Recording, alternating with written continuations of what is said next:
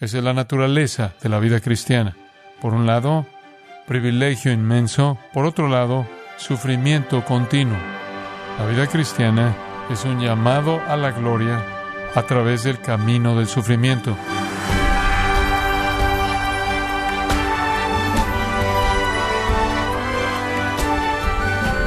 Le damos las gracias y la bienvenida a su programa Gracias a vosotros con el pastor John MacArthur.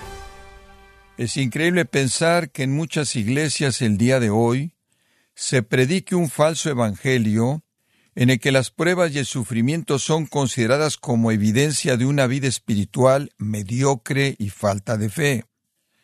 Pero ¿qué nos enseñan las escrituras acerca de las pruebas y el sufrimiento?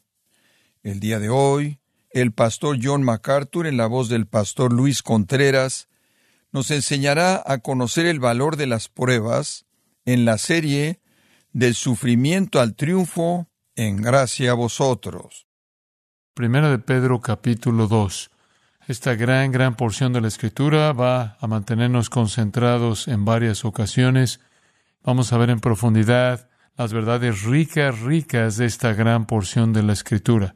En Primera de Pedro 2, 21 al 25, tenemos una sección de la Escritura que podemos bien llamar el sufrimiento de Jesús. Permítame leérsela, comenzando en el versículo 21. Pues para esto fuisteis llamados, porque también Cristo padeció por nosotros, dejándonos ejemplo para que sigáis sus pisadas, el cual no hizo pecado, ni se halló engaño en su boca, quien cuando le maldecían no respondía con maldición, cuando padecía no amenazaba, sino encomendaba la causa al que juzga justamente, quien llevó él mismo nuestros pecados en su cuerpo sobre el madero, para que nosotros, estando muertos a los pecados, vivamos a la justicia, y por cuya herida fuisteis sanados. Porque vosotros erais como ovejas descarriadas, pero ahora habéis vuelto al pastor y obispo de vuestras almas. Ahora el tema de este gran, gran texto de gran alcance es el sufrimiento de Jesús. Pero permítame ver si puedo presentar en un contexto muy personal para nosotros esto. Pedro, en esta epístola, es más bien efusivo en repetir dos categorías de verdad. La primera que obviamente le impacta conforme usted lee esta primera epístola de Pedro es la lista larga de bendiciones que Pedro registra. En otras palabras, conforme habla de la identidad de un cristiano y lo que es conocer a Cristo y lo que es poseer a Cristo y todo lo que tenemos en Él, Él va de un gran privilegio a otro, de una gran bendición a otra, de un gran regalo de Dios a otro. Ahora usted podría asumir en base a todas nuestras bendiciones y todos nuestros privilegios y todas las promesas que Dios nos ha dado, y en base a nuestra identidad en Cristo, que debemos ser amados y debemos ser respetados, de hecho debemos ser honrados, incluso podemos decir que deberíamos ser adorados, quizás deberíamos ser exaltados, deberíamos ser levantados a una posición alta, deberíamos ser reconocidos como los que trascienden a la gente normal que vive en el mundo debido a un privilegio como ese. Pero la realidad del asunto es que exactamente lo opuesto es verdad entonces usted tiene un tipo de dualidad muy extraño, porque directamente de manera paralela a la lista de privilegio está el catálogo del sufrimiento. Aquellos de nosotros que somos identificados de manera tan eminente y que somos tan privilegiados, también se nos dice que vamos a sufrir inmensamente. Esa es la naturaleza de la vida cristiana. Por un lado, privilegio inmenso, por otro lado, sufrimiento continuo. Ahora, permítame resumirlo. La vida cristiana es un llamado a la gloria a través del camino del sufrimiento. La vida cristiana es un llamado a la gloria a través del camino del sufrimiento. Esos son los dos lados inevitables de la experiencia cristiana. La razón, por quienes somos en Cristo, estamos del lado opuesto del ambiente en el que vivimos. Somos un problema para nuestra cultura. Somos un problema en nuestra sociedad. Somos extraños en un ambiente hostil. Y debido a que el ambiente en el que somos extraños está a cargo de Satanás, quien es el príncipe de este mundo, debido a que es un sistema activado por Satanás y un sistema activado por demonios, estamos en oposición a Él. Esa es la razón por la que Juan dice que usted no puede amar a Dios y amar al mundo. Esa es la razón por la que Santiago dice que si usted es un amigo del mundo, usted es el enemigo de Dios. Los dos se excluyen mutuamente. Entonces, aquí estamos con esta identidad increíble. Aquí estamos estos hijos de Dios con privilegios que van más allá incluso de nuestra comprensión. Y en lugar de ser exaltados y honrados y tratados con algo de respeto debido a quienes somos en Cristo y debido a nuestra identidad elevada, simplemente somos lo opuesto. Somos antagonistas en la cultura, somos un problema en la sociedad, y la sociedad se levanta en contra de nosotros. Y entre más vivamos fielmente nuestra vida cristiana, más hostilidad podemos esperar. Pero la pregunta real que nosotros debemos ver es esta. ¿Cómo debemos enfrentar esa enemistad? ¿Cómo debemos enfrentar esa hostilidad? ¿Cómo debemos enfrentarla? ¿Cuál debe ser nuestra actitud? Ahora, conforme pensamos en eso, somos metidos en este pasaje. ¿Por qué? Porque Jesucristo aquí es presentado como el modelo de una actitud apropiada en medio de sufrimiento que es injusto. No obstante, antes de que veamos el versículo 21, podemos regresar al versículo 20. Y ahí dice, al final del versículo 20, que el sufrimiento debe ser soportado con paciencia porque encuentra aprobación delante de Dios. Sea cual sea el sufrimiento que usted enfrente, debe soportarlo porque eso agrada a Dios. Muy bien. Usted debe soportarlo porque eso agrada a Dios. De hecho, demos un paso más hacia adelante en el versículo 21. Pues para esto fuisteis llamados. Ese llamado se refiere al llamado a la salvación. Usted fue salvo para sufrir. ¿Le sorprende eso? No debería. Usted fue salvado para sufrir. ¿Por qué? Porque Usted es real sacerdocio, linaje escogido, nación santa, pueblo adquirido por Dios. Usted está anunciando las virtudes de aquel que os llamó de las tinieblas a su luz admirable. Como consecuencia, el mundo lo va a resentir a usted. El sistema lo va a resentir. Ahora, obviamente, es más hostil en algunas ocasiones que otras y más hostil en algunos lugares que otros. Pero el mundo resiente a aquellos que representan al Señor Jesucristo. Entonces Él dice, por el hecho mismo de su salvación, ustedes van a sufrir. Ustedes han sido llamados a eso. ¿Qué quiere decir Él con eso? Él quiere decir que han sido llamados a la gloria, pero mientras que estén viviendo en este mundo, el camino a la gloria es el camino del sufrimiento. Y eso es aprobado delante de Dios. ¿Por qué agrada a Dios? ¿Por qué agrada a Dios que suframos? Ve el capítulo 5, versículo 10. En el 5.10 tenemos la respuesta. Y después que hayáis padecido un poco de tiempo, esto es aquí en la tierra, después que hayáis padecido un poco de tiempo, el Dios de toda gracia, que os llamó a su gloria eterna, os perfeccione, afirme, fortalezca y establezca. En otras palabras, lo que él está diciendo ahí es que el sufrimiento es parte del proceso de perfeccionar, afirmar, fortalecer y establecer. Es parte de su proceso de crecimiento espiritual. Es parte del plan eterno de Dios. Y voy a entrar en más detalle en lo que quiero decir y mostrarle algunas verdades realmente emocionantes. Pero el punto ahora es simplemente este. Dios aprueba cuando usted sufre pacientemente. Usted debe sufrir pacientemente porque Dios lo llamó a eso usted, porque el camino a la gloria es mediante el sufrimiento. Tiene que ser así desde el punto de vista de la tierra, porque un mundo impío, inspirado por Satanás, está en enemistad hacia los cristianos, pero no solo del lado del mundo, sino del lado de Dios. Dios tiene un propósito en el sufrimiento de usted, tiene un efecto benéfico definitivo. Es parte de su perfección final y su gloria final. Es un proceso perfeccionador. Esto no es ajeno a nosotros. Regresa al capítulo 1 de Primera de Pedro, versículos 6 y 7. Y permítame mostrarle uno de los beneficios del sufrimiento y podemos hablar de varios de ellos, pero simplemente vea este. Él dice en el versículo 6, en el cual vosotros os alegráis, aunque ahora por un poco de tiempo, si es necesario, tengáis que ser afligidos en diversas pruebas. En otras palabras, se alegra en su gloria futura, usted se regocija en la herencia que es incontaminada, incorruptible, inmarcesible, reservada en los cielos para usted. Usted se regocija en ser protegido por el poder de Dios hasta ese día usted se regocija en la gloria venidera. Pero, mientras tanto, usted está siendo afligido por diversas pruebas. Pero observe el versículo 7. ¿Por qué? Para que sometida prueba vuestra fe, mucho más preciosa que el oro, el cual es perecedero, aunque se prueba con fuego, se hallada en alabanza, gloria y honra cuando sea manifestado Jesucristo. Ahora escuche, la implicación es esta, que usted está sufriendo aquí, obviamente porque el mundo lo resiente y el mundo lo odia, pero Dios permite eso porque es la certificación de su fe y eso va a resultar en una mayor alabanza, mayor gloria y mayor honra en la revelación de Jesucristo. Ahora, sígame en este pensamiento. Este es un pensamiento profundo conforme avanzamos en cierta manera para entrar en este pasaje.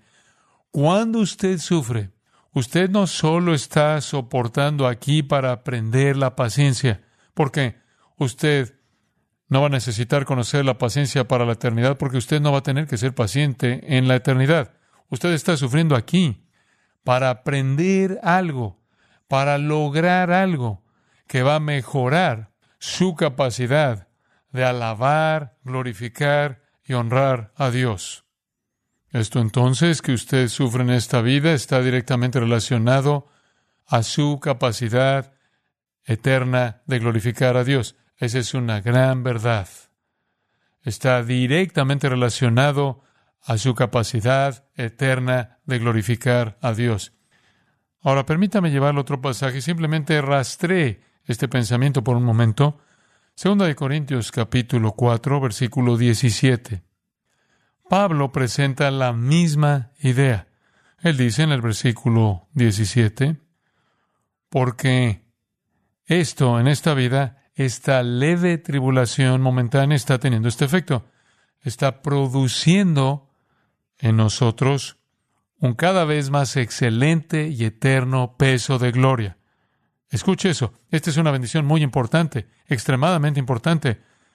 El sufrimiento no solo le está enseñando en esta vida a usted a ser más paciente de esta manera espiritualmente más fuerte y de esta manera más como Cristo, no solo tiene un efecto en usted aquí, sino que produce un eterno peso de gloria más allá de cualquier comparación. Ahora permítame seguir el pensamiento.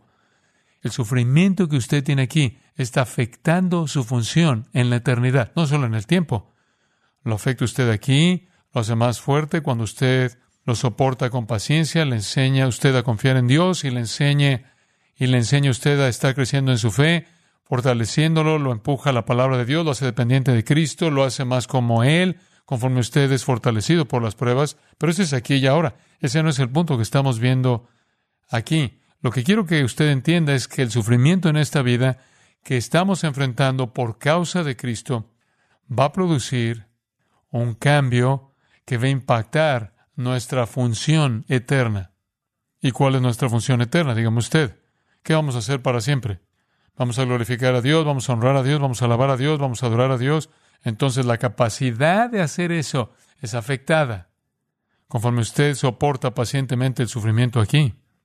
Y eso es lo que él quiere decir en el versículo 18. Entonces él dice, 2 Corintios 4, 18, mientras que estamos enfrentando estas pruebas, estamos esperando un eterno peso de gloria más allá de toda comparación. Entonces él dice, no mirando nosotros las cosas que se ven, no nos atoramos en la prueba, no nos enfocamos en este dolor en particular, sino que vemos las que no se ven, pues las cosas que se ven son temporales, pero las que no se ven son eternas. Ahora, lo que él está diciendo es que conforme usted enfrenta una prueba, enfóquese en su impacto eterno, en su consecuencia eterna. Entonces su capacidad eterna, su capacidad de glorificar a Dios está directamente relacionada a aquello que usted soporta en esta vida. Sé que usted recuerda una ilustración de esto, la va a recordar cuando se la señale porque es una tan conocida. En Mateo capítulo 20, Santiago y Juan y su mamá vinieron a ver a Jesús. Y él le dijo a la madre de Santiago y Juan en Mateo 20, 21, ¿qué queréis?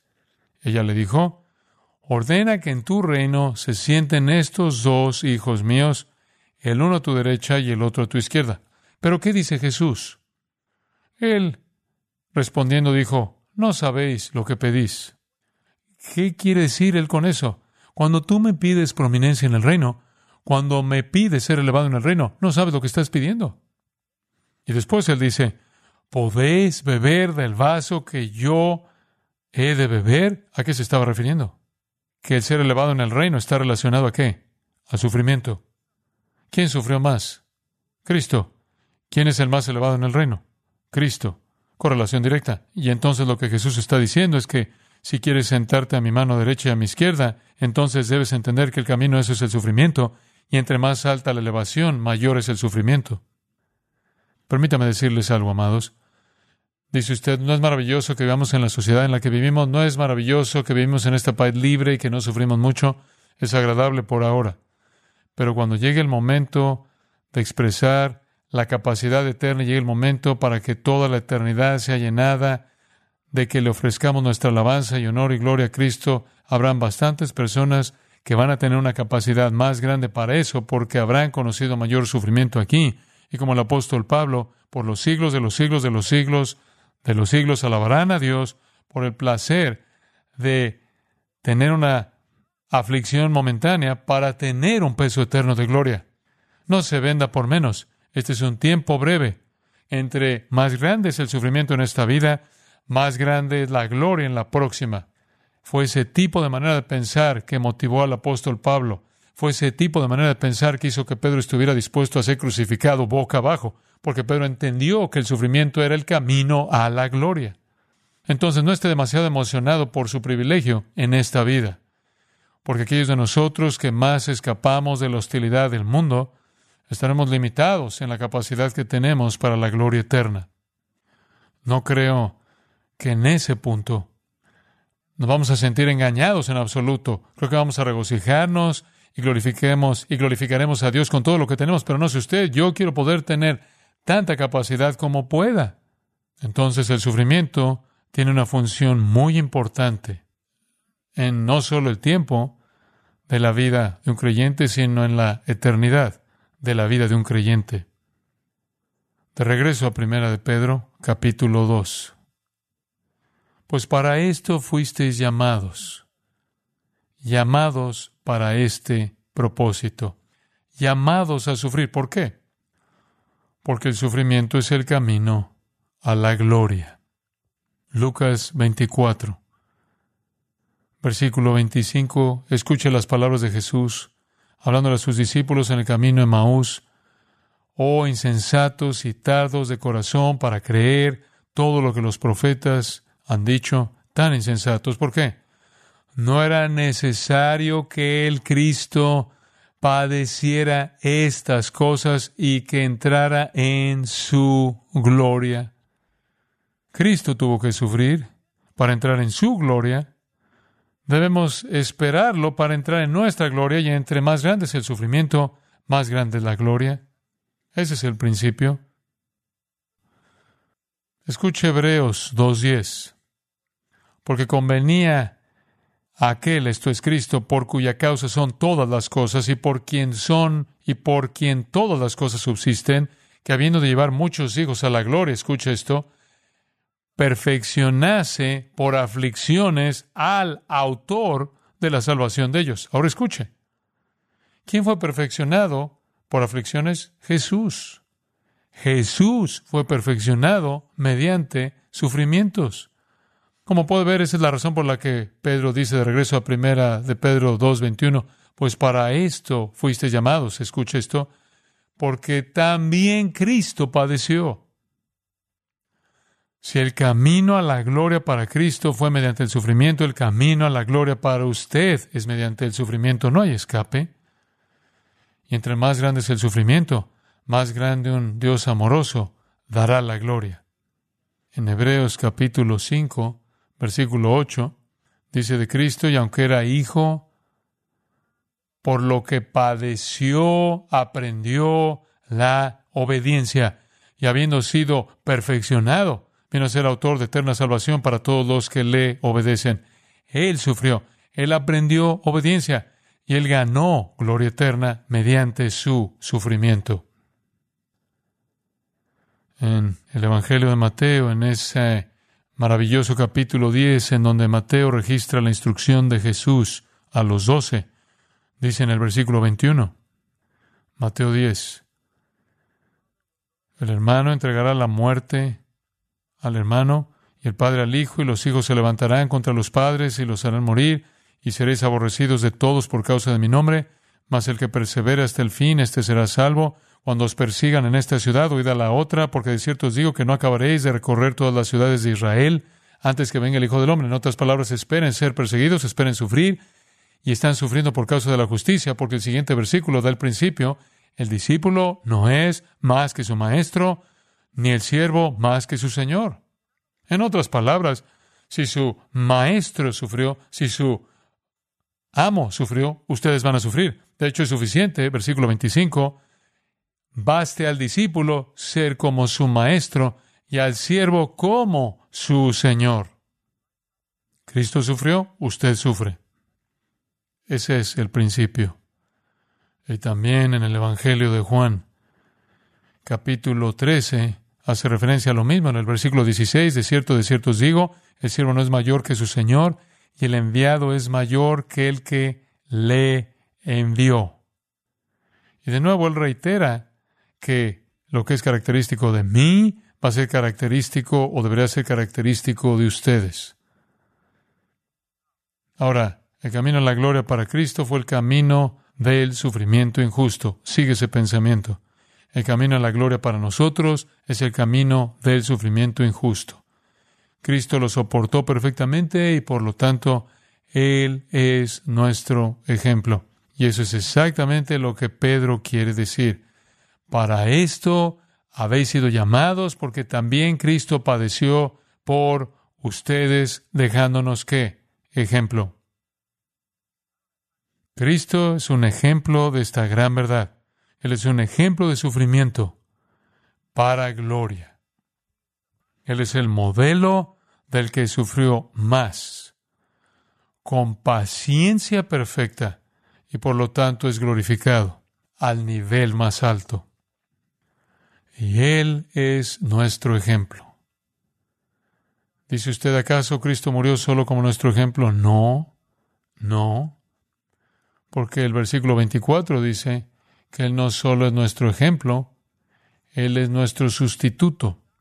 Él murió más que tan solo como un ejemplo, Él murió llevando nuestros pecados. Y después el versículo 25 dice, más que un ejemplo, más que un sustituto, Él es el pastor que reúne a sus ovejas. En nuestro próximo estudio. Vamos a ver a Cristo entonces como nuestro estándar para soportar y sufrir a través del camino a la gloria como nuestro sustituto, el que murió en nuestro lugar, como nuestro pastor, el que nos reunió cuando nos desviamos y nos trajo a sí mismo.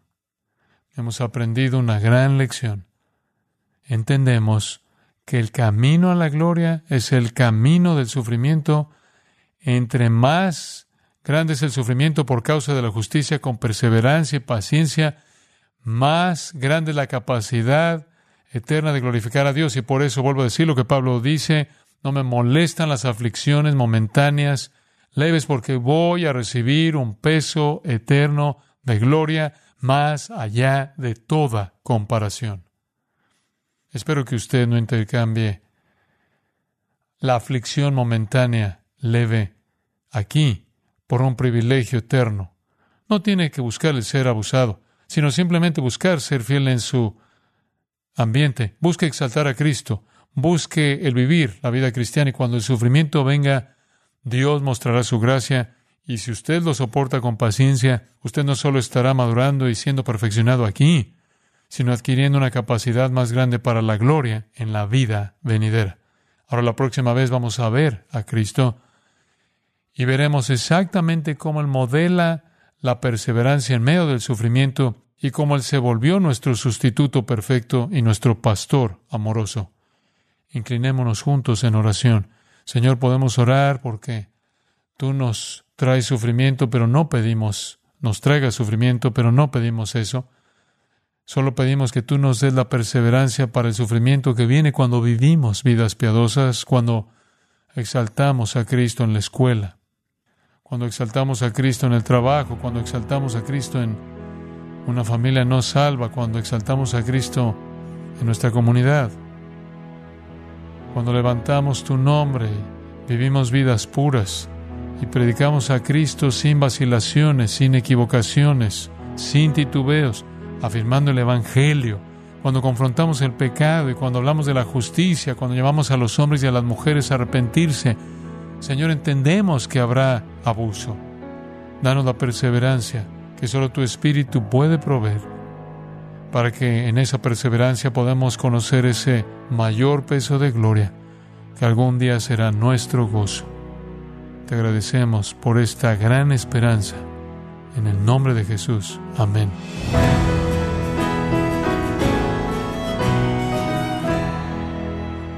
Pastor John MacArthur nos enseñó que entre más experimentemos el sufrimiento ahora, mejor podemos glorificar a Dios.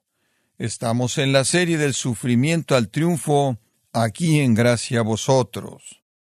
estimado oyente, quiero recomendarle el libro Jesús al descubierto, en donde John MacArthur examina las escrituras como un periodista de investigación, para mostrar una imagen notable y convincente de Jesús.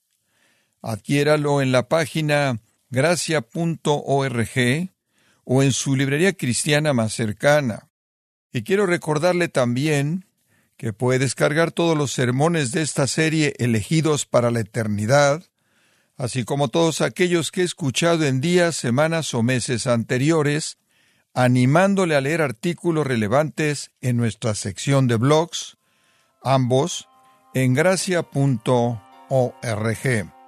Si tiene alguna pregunta o desea conocer más de nuestro ministerio, como son todos los libros del pastor John MacArthur en español, o los sermones en CD que también usted puede adquirir, escríbanos y por favor mencione la estación de radio por medio de la cual usted nos escucha en gracia a vosotros. Es importante conocer no solo el país y ciudad de donde usted nos escucha, sino también la radio. Para quienes contactan nuestro ministerio por primera vez, pueden solicitar una copia del mensaje de promoción sin costo alguno, un mensaje por oyente únicamente. Si usted vive en los Estados Unidos o Puerto Rico, escríbanos a Gracia Vosotros, P.O. Box 4000 Panorama City, California 91412. O puede escribirnos a través del siguiente correo electrónico radio arroba Le damos las gracias por su tiempo y sintonía en nombre del pastor John MacArthur y del personal y le comento que estamos orando para que Dios continúe extendiendo su gracia en usted mientras nos acompañe en la próxima edición para continuar desatando la verdad de Dios un versículo a la vez aquí en Gracia a vosotros.